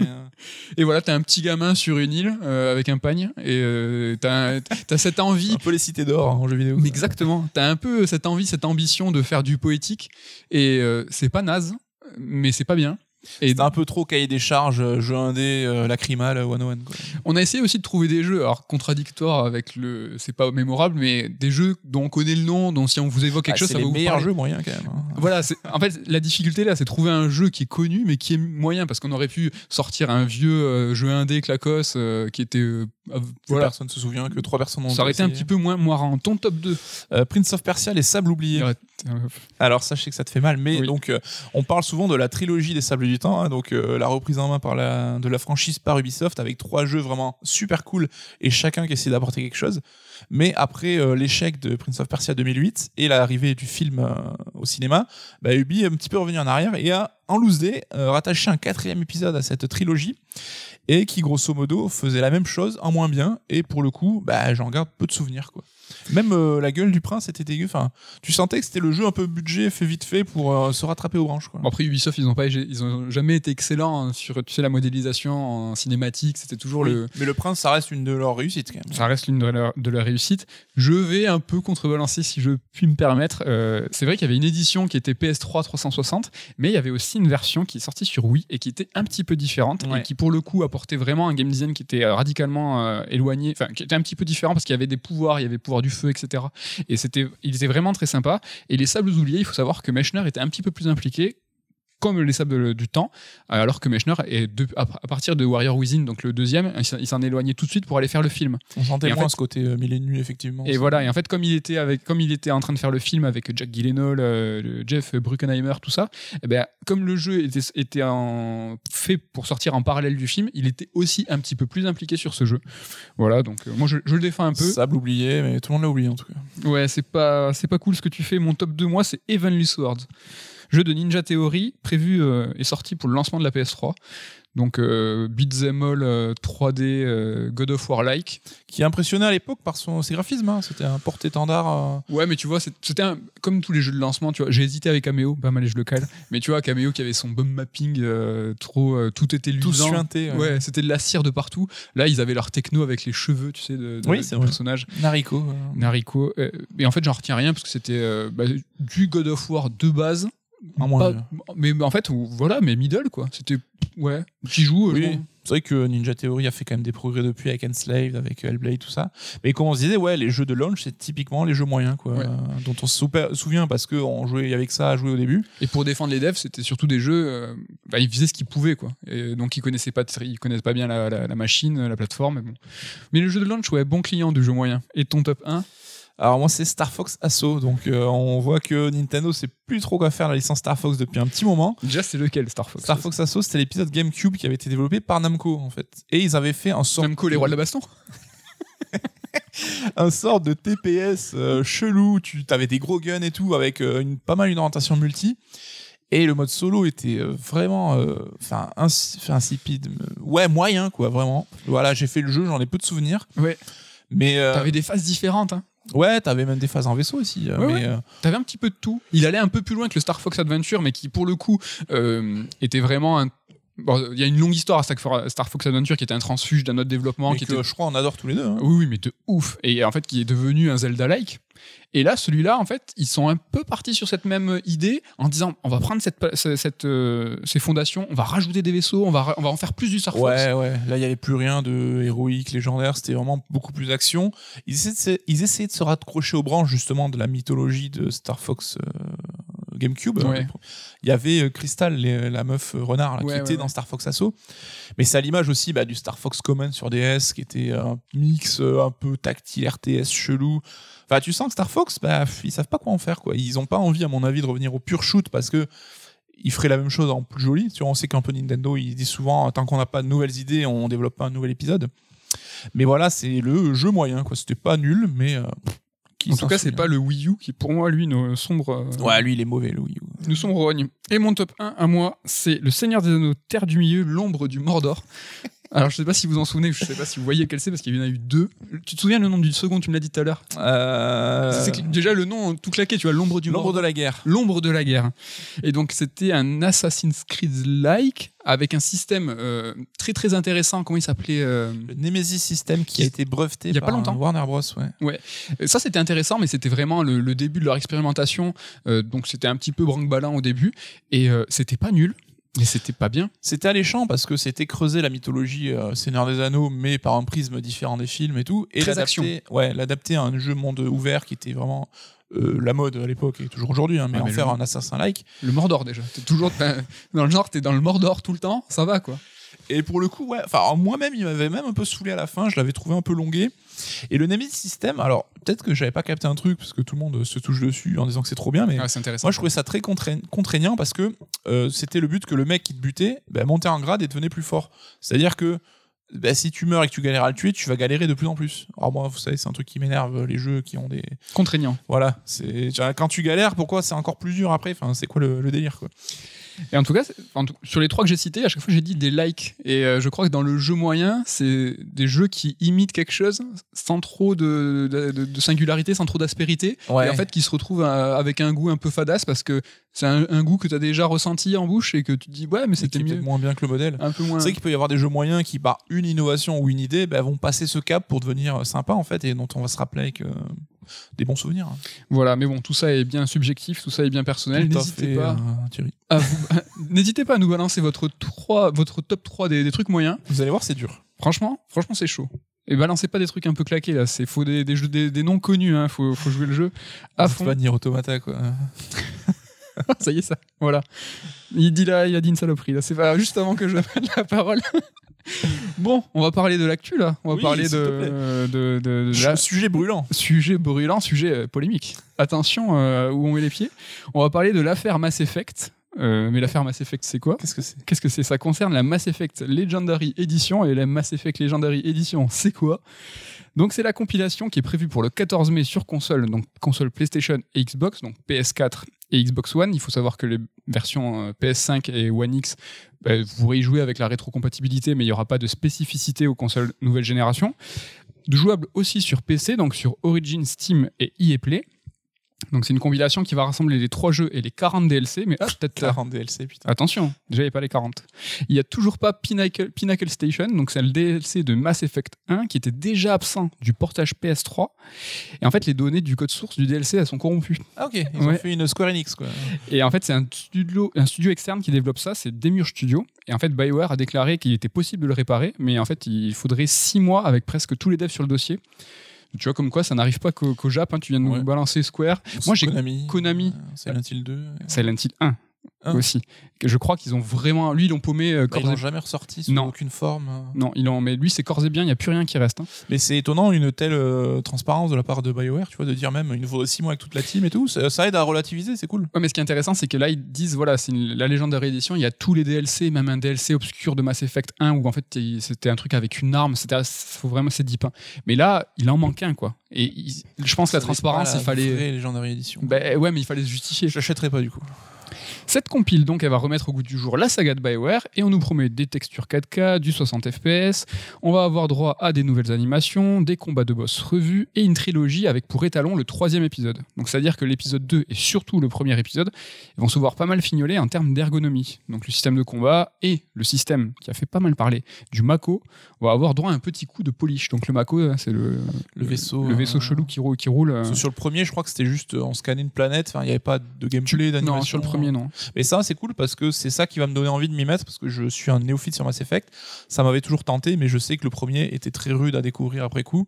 Donc là, cette refonte et un peu cette mise à niveau de cette trilogie, ben, je commence à me hyper tout doucement. Et surtout, tu te hype tout seul, comme Comme d'habitude. comme d'habitude.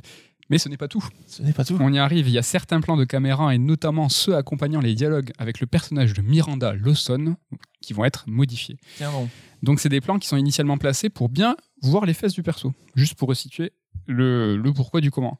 Donc dans un premier temps, calmons-nous. Je vais mettre de côté l'importance et la nécessité de la démarche de cette nouvelle mise en scène. Est-ce que c'est la vraie vision des auteurs ou pas?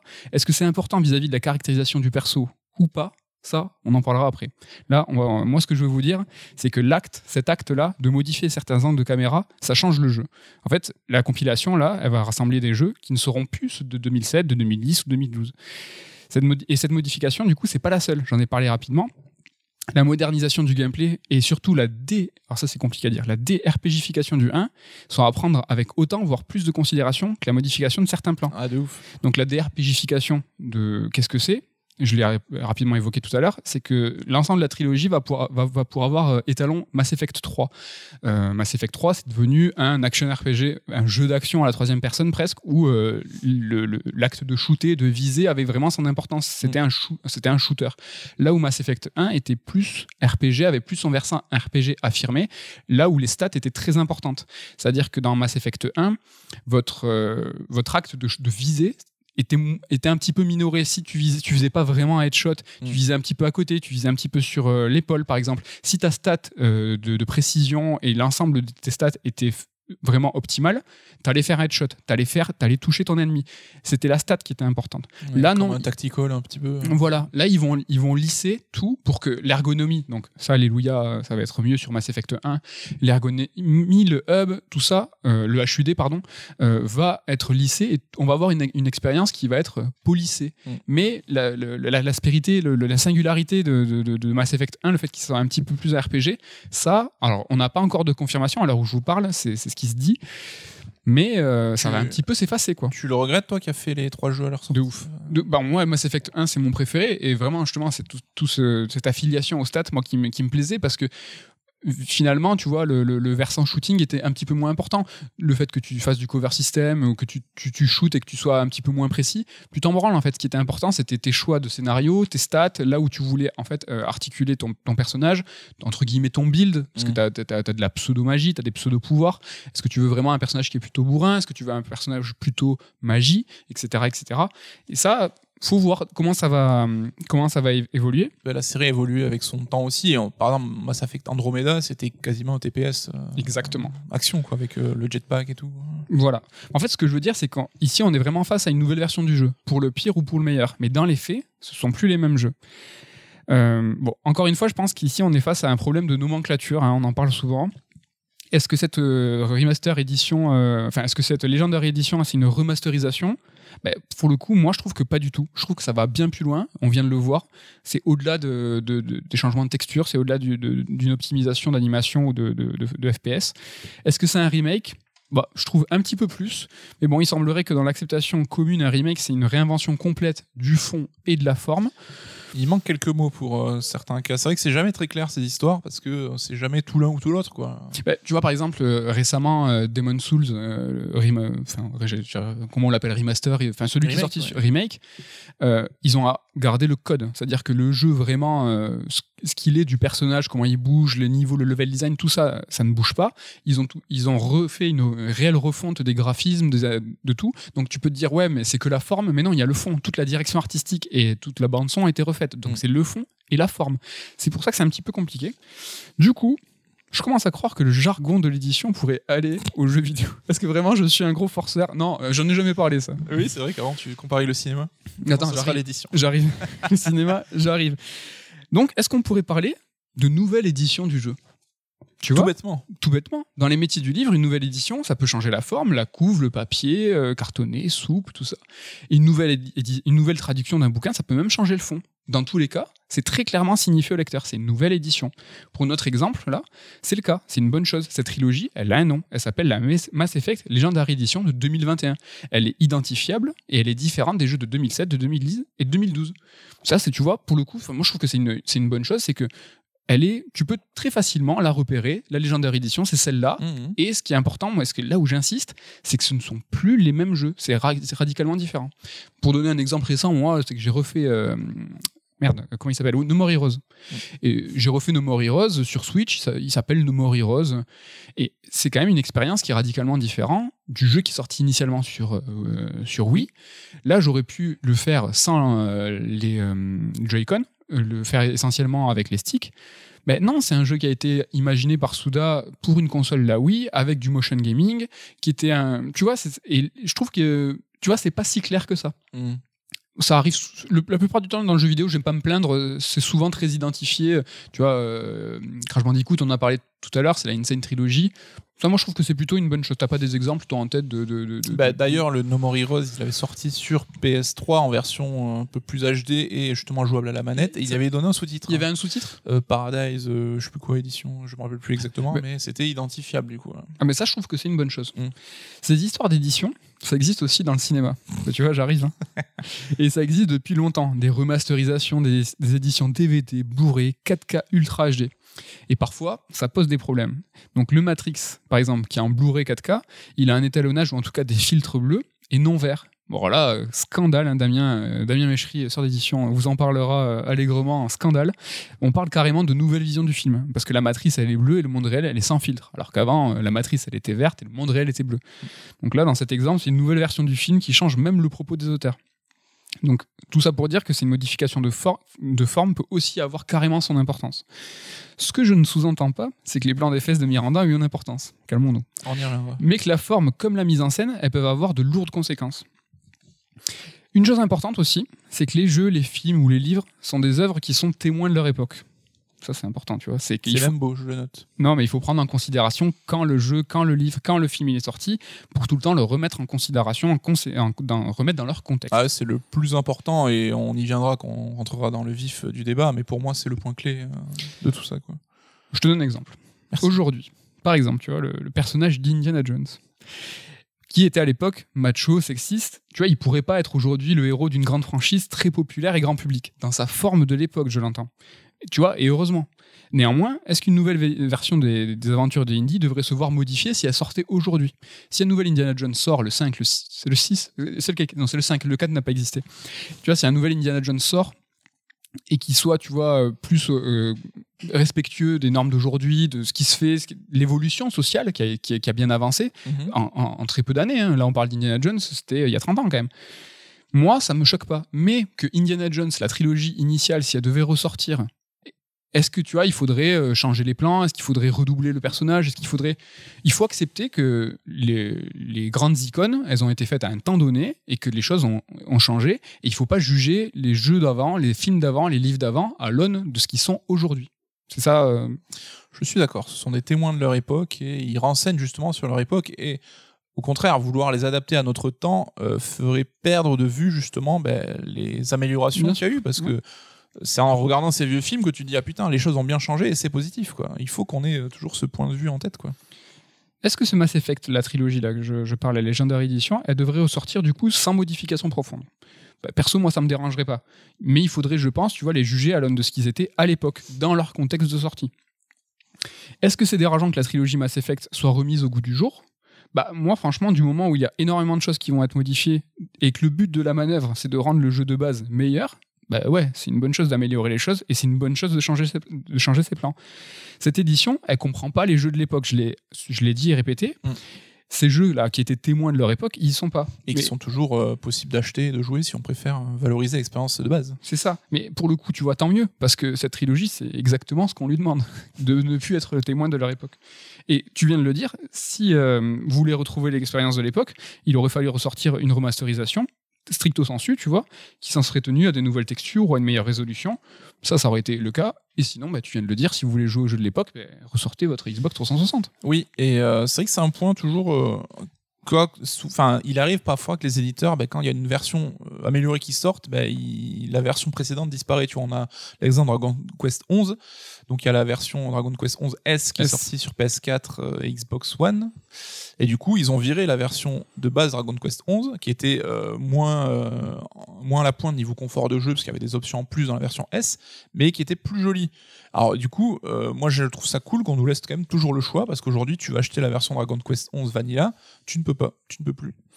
C'est exact, c'est fort. hein. Franchement, c'est fort parce que tu vois, je pourrais dire que certains pourraient tempérer ce que je viens d'avancer en disant qu'à chaque patch ou mise à jour, un jeu vidéo change. Et donc, cette histoire d'édition différente, là, ce que tu viens de me balancer, des jeux témoins de leur époque, ben, ça fonctionne pas parfaitement. C'est vrai, mais ça, c'est une réflexion bien plus importante qui nous mènera à nous demander si le jeu vidéo, ou chaque jeu vidéo, est une forme d'art en perpétuel changement. C'est pas simple comme question, et ça sera sûrement le sujet d'un prochain raid alerte de, de Nicolas Coursier, qui a bien commencé. On va se pencher sur le cas, euh, tu vois, un peu plus tard. Mais, Mais- c'est vrai que, pardon, juste, euh, Non, je prie. le jeu vidéo, c'est le seul média qui peut évoluer après coup. Tu vois, les patchs et tout, ça n'existe pas pour les films Blu-ray, ça n'existe pas pour les livres. Enfin, on te modifie pas l'œuvre presque contre ton gré. Genre, si tu refuses de le faire, ben, t'as pas le choix, quoi. C'est que. Ça, c'était vrai il y a quelques temps. Et c'est pour ça, je pense que ça pourrait vraiment faire le sujet d'une chronique, parce que, attention, avec maintenant les euh, plateformes de VOD, SVOD, on te donne plus le choix. Et c'est pour ça que le format physique reste important pour vos films et pour vos séries, et même pour nos jeux. Mais On a euh, vu, non, ça, euh, c'est, ça, c'est, ouais, c'est ouais. plus- vrai, quoi. On a vu Splash sur Disney Plus, le film, donc ils ont euh, rallongé la longueur des cheveux de l'héroïne parce qu'en moment on le voyait le boule, et donc, Voilà. euh, ils ont voulu couper ça. Et on a même euh, plus rigolo sur Mandalorian, il y avait un épisode où on voyait un technicien apparaître en fond, et on s'est tous marrés et tout, Internet a fait des mèmes pendant trois jours. Oui. Bah, Disney a corrigé ça Voilà. en 12D et du coup ça n'existe plus quoi. Alors que euh, dans Star Wars, euh, on a tous vu ce Stormtrooper se manger la porte. Ça nous a tous fait marrer, il existe encore. Ah, je l'adore, je le mate à chaque fois. Et on l'a tous repéré, maintenant on l'attend même, ça nous fait plaisir. Mais ça, tu vois, par exemple, sur FF7 Remake, euh, on pourrait se dire. euh, c'est un jeu moi que j'ai beaucoup attendu, qui est important pour moi. Et le FF7 Remake, est-ce que tu vois, il pourrait effacer en, euh, ce qu'est FF7, euh, le culte et tout? Ben, Absolument pas. Tu vois, FF7 Remake, ça pourrait être la plus grosse merde possible, une sombre rogne. Mais je m'en fiche Mm. parce que le remake, c'est qu'une nouvelle proposition et le jeu existant, ben, il est encore là, il a encore toute sa force, toute sa puissance. Et, si j'ai envie de jouer au remake, partout facilement. Bah ouais. et ça, c'est important, je pense, et il faudrait que ça continue. C'est de toujours, comme tu viens de le dire, de nous laisser le choix. Et la, la façon dont on les nomme, tu vois, de partir sur, une, sur, une sur des éditions différentes, ben, c'est important, tu vois, c'est Mass Effect. Je pense que Mass Effect 1, il doit pas être écrasé par cette légendaire édition. Mm. Même si les plans, euh, on, va, on, on arrive hein, sur Miranda et sur la polémique, même sur, si ces plans ils sont tendancieux, graveleux, pas, pas cool, et qu'il faut les modifier, ben, il faut que ces C'était plans c'était un jeu tel qu'il était, il faut qu'ils soient conservés, il faut qu'ils existent quelque part. Et pour, pour ces plans, même s'ils sont nazes, et pour ce gameplay, il faut que ce Mass Effect 1, R- plus RPG, il faut qu'ils existent. Mais euh, tu vois, un mec qui veut voir la différence et se plonger dans le jeu de l'époque et tout, il faut qu'il puisse voir le delta qu'il y a eu aussi. Mais tu vois, rappelons-nous d'FF15 qui a été bricolé du moment de sa sortie, qui a été modifié, on a rajouté plein de trucs, la voiture jouable en, en off-road et tout, le voilà. chapitre 13 euh, retapé avec euh, une autre alternative qui se présentait. Enfin, c'est quand même un peu triste de se dire que l'expérience de base du jeu, tel que l'ont voulu les Oui. développeurs avant qu'ils se prennent Oui. les shitstorms dans la gueule, ben, n'est plus arpentable facile. Enfin, tu peux plus. Mais ne Ou alors, serait-ce- faudra acheter le jeu en boîte et se déconnecter. Non, non, euh, il faut que tu te déconnectes. Mais ne serait-ce que dans les options, alors peut-être qu'on en demande trop et qu'on on- on chipote, mais tu vois, même Cyberpunk, il y avait une option, mode, tu vanille, tu vois, Mode de- vanilla, retour au bug, mode s'il d'origine, tu vois, tout éclaté. Ouais, pourquoi pas Tu vois, c'est Après, des- faut distinguer, mais c'est vrai que c'est un débat complexe. Mais tu vois, corriger des bugs, pour moi, c'est pas changer l'œuvre, c'est améliorer. Il y a que du positif. quoi. Alors que changer euh, des trucs qui ont du sens, euh, tu vois, rajouter euh, la voiture en off-road dans FF15, ça change le jeu. quelque Ouais, mais regarde, ça dépend. Le chapitre 13, il y avait une vraie volonté de faire quelque chose qui était long, qui était pénible. Je pense qu'ils l'ont voulu comme ça. ils et ont ils- réussi. Ils, ils ont réussi, ils ont peut-être trop réussi. Et, et en fait, aujourd'hui, tu peux plus le faire ce niveau, sauf si tu achètes le jeu de base et que tu te déconnectes. Aujourd'hui, la mise à jour a tout écrasé. Et ça, je trouve ça, enfin, je trouve ça dommage. Il faut que chaque édition de jeu existe encore. Ouais. Alors je me demande si on peut pas toujours le jouer, parce qu'il me Ah semble ouais qu'il te donne un choix en fait. C'est soit de, jouer avec Noctis et là tu rejoues le chapitre 13 connu, soit de prendre les autres persos et de voir un autre point de vue. D'accord. Ça sera vérifié, j'avoue que j'ai pas essayé. J'avoue, j'ai jamais refait FF15. Non, Mais en tout cas, si c'est le cas, moi je trouve que c'est cool. Mm. Allez, on y arrive. On va parler de ses plans, on va parler de Miranda. Mais Miranda, qui c'est Qui Bon, euh, polémique, c'est bien, mais il faut un petit peu se pencher sur euh, qui cette nana. Donc, c'est un personnage de Mass Effect 2 et éventuellement de Mass Effect 3. Je n'en dirai pas plus parce que certains vont faire la trilogie. Donc, c'est un personnage qui a été conçu artificiellement par manipulation génétique. Elle a été créée pour être la perfection incarnée. Elle a des capacités physiques et intellectuelles supérieures à celles des humains normaux. Et elle possède en outre une espérance de vie accrue ainsi qu'une puissance et de pouvoir biotique de ouf.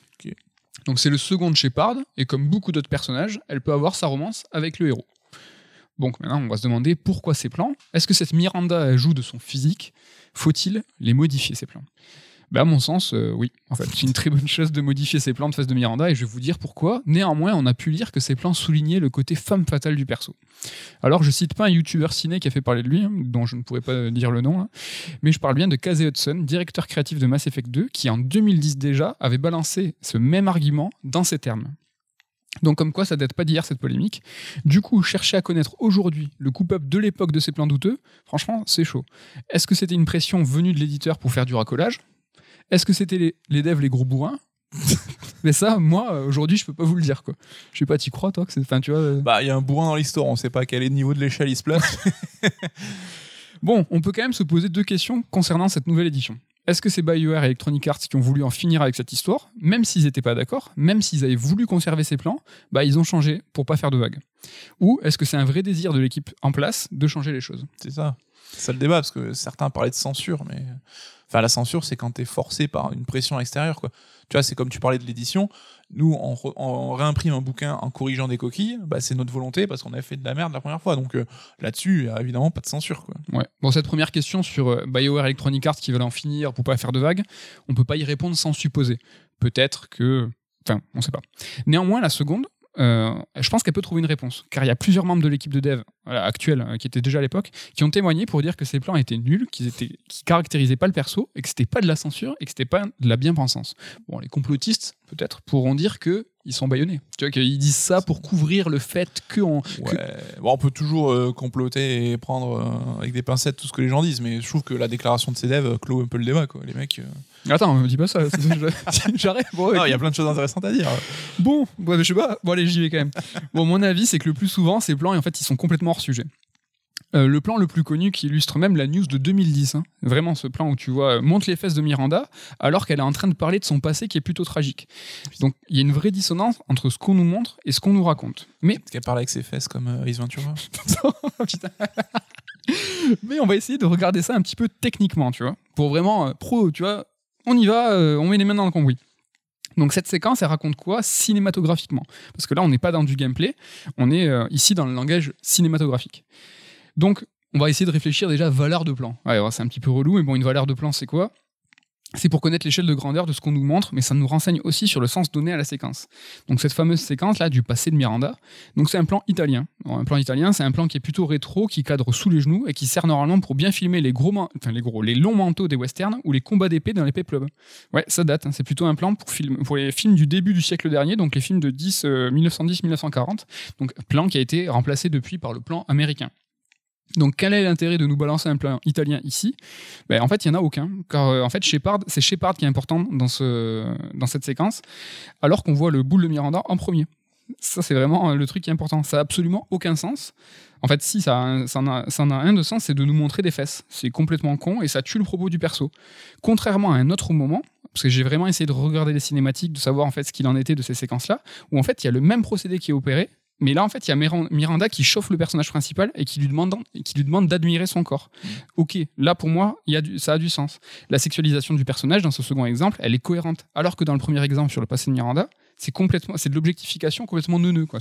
Mais euh, il y a plusieurs persos féminins, je sais pas si tu t'en rappelles, mais c'était Oui. le cas pour ça, ou il y a que ce perso-là sur lequel il bourrinait de ouf. euh. Non, c'est un- elle, elle, elle a droit à son petit, euh, elle a son, son truc un petit peu pour elle, quoi. Et euh, un truc qui est spécifique aux jeux vidéo, c'est que contrairement au cinéma, il n'y a pas de focale. Tu vois, les fesses de Miranda, elles sont aussi nettes que le héros. Alors que le, euh, le héros, tu vois, il est au second plan.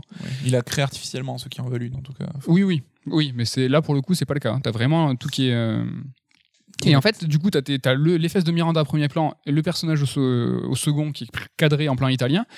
Euh, et en fait, c'est vraiment, t'as un plan graveleux qui arrive au moment où tu fais un choix multiple. Mm. Et euh, ça, c'est une spécificité, spécificité pardon, de BioWare, c'est des dialogues normalement de qualité et des choix euh, concernant euh, tes choix de dialogue. Et là, en fait, la plupart du temps, ces plans complètement claqués, ils arrivent, euh, ils arrivent là. Il y a un truc à souligner aussi, c'est que la mise en scène des Mass Effect, elle est pas super recherchée. On est en 2010 pour Mass Effect 2, parce que Miranda, c'est un perso de Mass Effect 2, hein, Mhm. vraiment. hein. Donc on est en 2010 et 95% du temps, c'est du champ contre champ. Mais non, ici, il y a une composition qui est différente, tu vois, qui est uniquement pour montrer des fesses. C'est, je trouve, un peu ridicule et hautement ironique. Tu vois, c'est vraiment. euh, Enfin, on voit que c'était volontaire à l'époque. euh, autre... Enfin, il n'y avait pas d'autre volonté que de montrer un boule en premier plan. quoi. C'est ça. Bah, si, on peut, si on pousse un peu, on pourrait dire que ces plans restituent un point de vue, tu vois. C'est vraiment. non, mais tu vois, on, on- on va essayer, essayer de comprendre, tu vois. Est-ce que c'est le point de vue figuratif du héros, celui des devs? Mais en fait, ça marche pas. Parce que si c'est les devs, c'est juste des gros bourrins. Et en fait, le héros, le, le héros, ça pourrait marcher. Si le plan, en fait, il avait été intégré en insert dans une séquence complète, pour montrer que Shepard, tu vois, il a le regard qui est attiré par Miranda, pour illustrer un coup d'œil volé. Comme si nous, tu vois, spectateurs, on avait flag euh, le héros en train de reliquer. Mm. Mais même pas, en fait, parce que dans cette, dans cette séquence, il y a Shepard, il s'en tape, il regarde fixement le Miranda, parce que normal, elle est en train de vider son sac. Donc, en fait, ça fonctionne absolument pas. Franchement, moi, perso, je comprends les devs, c'est ultra gênant, et s'il y a moyen de changer ça, ben, je trouve qu'il faut pas hésiter Ouais. car on est au mieux face à une erreur de réalisation, ce que je ne crois pas du tout, soit, à une, soit face à une mise en scène qui est déplacée. Mais euh, j'ose pas imaginer les brainstorming de l'époque parce a un moment, il y a un mec qui a dû dire Bon, les gars, pour Miranda, la mise en scène, on met son boule au premier plan. Quoi. Le truc qu'on fait jamais là. Oui, mais vas-y, vas-y, fais-le. C'était les joueurs là, que, euh, on sait qu'ils aiment ça. Et encore, j'ai parlé que de deux exemples. Parfois, dans Mass Effect 2, il y a des travelling sur les fesses de Miranda, tu vois. Et un travelling, c'est un mouvement de caméra, donc c'est un- c'est une emphase en fait. C'est vraiment quelque chose qui va souligner ce mouvement pour dire c'est important. Travelling avant, travelling arrière, on s'en fiche. S'il y a un mouvement, c'est une emphase. Faire ça sur des fesses, c'est complètement hors sujet. Franchement, je trouve que c'est ultra chaud et c'est pour ça qu'on parle souvent du- de cette séquence du passé. Mais il y a d'autres séquences, dont celui du travelling, où c'est vraiment très très tendu. Il y a aussi cette histoire de femme fatale. J'en ai parlé tout à l'heure au début. Mm. Est-ce que Miranda, tu vois, par sa condition de femme parfaite, est-ce qu'il justifie ce plan tu vois? Ben, franchement, pour moi, non. Femme fatale ou pas, cinématographiquement, ça veut rien dire. Donc, inutile de partir dans une définition de femme fatale, ça colle pas au langage cinématographique. Donc, à mon sens, euh, franchement, on peut s'en arrêter là. Je peux faire un bruit de micro euh, qui lâche le mic. J'en arrête là. Voilà, pour moi, euh, le, débat, le débat est clos. Quoi. Mais on est dans un cas de figure qui, je trouve, enfin, par manque de transparence, d'intelligence ou que sais-je, n'est jamais. euh, Enfin, c'est rarement le cas. C'est que des mecs admettent, bah, on avait fait une connerie, on avait fait un truc nul ou qui marchait pas à l'époque, on le corrige. Aujourd'hui, on n'est jamais. Enfin, les polémiques, ça part toujours. Oui, alors soit c'est de la censure, soit c'est vous avez pas compris mes intentions. Enfin, c'est rare qu'un mec dise ah mais non mais là j'avais fait de la merde, bah, Ouais. je le corrige, tu vois, ce qui est une démarche saine et normale quoi. Bah, je trouve qu'on est carrément dans ce cas-là quoi. Ouais, mais c'est vrai qu'il y, y a eu des débats sur la censure ou ce genre de choses. Enfin, vraiment, là, ça a absolument rien à voir parce que c'est la dissonance entre ce qu'on nous raconte et ce qu'on nous montre. Là, on est dans un cas où c'était c'était nul, quoi. C'était juste déplacé. Et je, je pense que les mecs, ils sont contents. Comme tu parlais de nous, euh, des fois, on, a, on laisse des coquilles. Désolé, hein, ça arrive. hein, même si on relit, euh, et relit enfin, moult fois les, les livres, des fois, ça arrive. Et on est, quand il y a une nouvelle édition, putain, on est content. Ouais, on, on est soulagé. On se dit, putain, on va pouvoir le corriger. Et là, les mecs, ils vont se dire, putain, c'est chouette. On va pouvoir euh, corriger le truc, quoi. Mais euh, tu disais Mass Effect 2, c'est quoi 2010 c'est Ouais, ça? 2010. Il n'y avait pas une polémique à l'époque? Si, si. Si, Si, déjà? si, si, bah si, tu sais, Casey Hudson qui parlait de femme fatale et tout machin. Ah, donc c'était en réponse à une C'était polémique. en réponse déjà à une polémique. Ah oui, donc ça va, parce que je me disais, il y a 10 ans quand même, on a quand même euh, évolué, mais euh, j'aurais été inquiet s'il y a 10 ans, il y aurait eu zéro polémique Si, non plus. hein. Tu vois, le game director, il avait, des- il avait déjà fait une sortie en, en balançant Femme Fatale, ce qui était un petit peu con. Il s'était un peu. euh, Ouais, c'était dommage. Ils auraient, pu, euh, ils auraient pu déjà corriger le truc. Ouais. Mais bon, en tout cas, euh, voilà pour Mass Effect, voilà de ce qu'on en pense sur cette affaire. Euh, est-ce que, euh, est-ce que tu as quelque chose pour la semaine prochaine? Oui Pour une fois, oui, on va parler de, de Mario, je crois tous les deux même. hein, De Je crois qu'on va parler tous les Mario deux. 3D World et de Bowser's Fury, le mode en plus qui va nous intéresser particulièrement, je pense. Ouais, et en fonction de la longueur de, de la chronique sur Mario, peut-être, parce que moi ça fait 3-4 fois là, tu sais que je reporte, euh, Que tu vends du vent aux gens. je vends du vent, mais non, je parlais de Balan, je parlais de Monster Hunter Rise, de tout ça, là, comment on fait pour jouer à Bravely Default, ce sujet en fait qui va arriver, mais en fait, comme euh, tu vois, les raids d'alerte c'est aussi pour traiter l'actu, le fait qu'on est là, boum, quelque chose qui est, qui est sorti et qu'on puisse nous le traiter. Priorité au direct, quoi. Priorité Comme au direct. BFM. Et euh, tu sais, on, enfin, on- tu sais, toi tu sais, mais les gens ne savent pas, on, on enregistre euh, juste avant midi là, Ouais. et on va manger. Et big up à Alex et Léonce, Léonce qui écoute euh, peut-être. Est-ce qu'on fait euh, la séquence Qu'est-ce que tu as envie de manger Qu'est-ce que, est-ce que ça vous intéresse de savoir ce qu'on mange Non, je rigole. Mais voilà, c'est un petit big up aux gars de Trash Talk hein, qui font toujours la petite séquence au début. On mange quoi Et bon, nous, on va manger là. L'occasion pour nous de tous vous remercier, euh, de faire un big up à l'équipe, à Ken, à Damien, à Ludo. Yeah. Merci, coucou. Merci Mehdi. Et ben bah, écoute, on vous dit merci, on vous dit, euh, j'ai dit plein de fois merci. Allez, on vous dit à la semaine prochaine. Salut.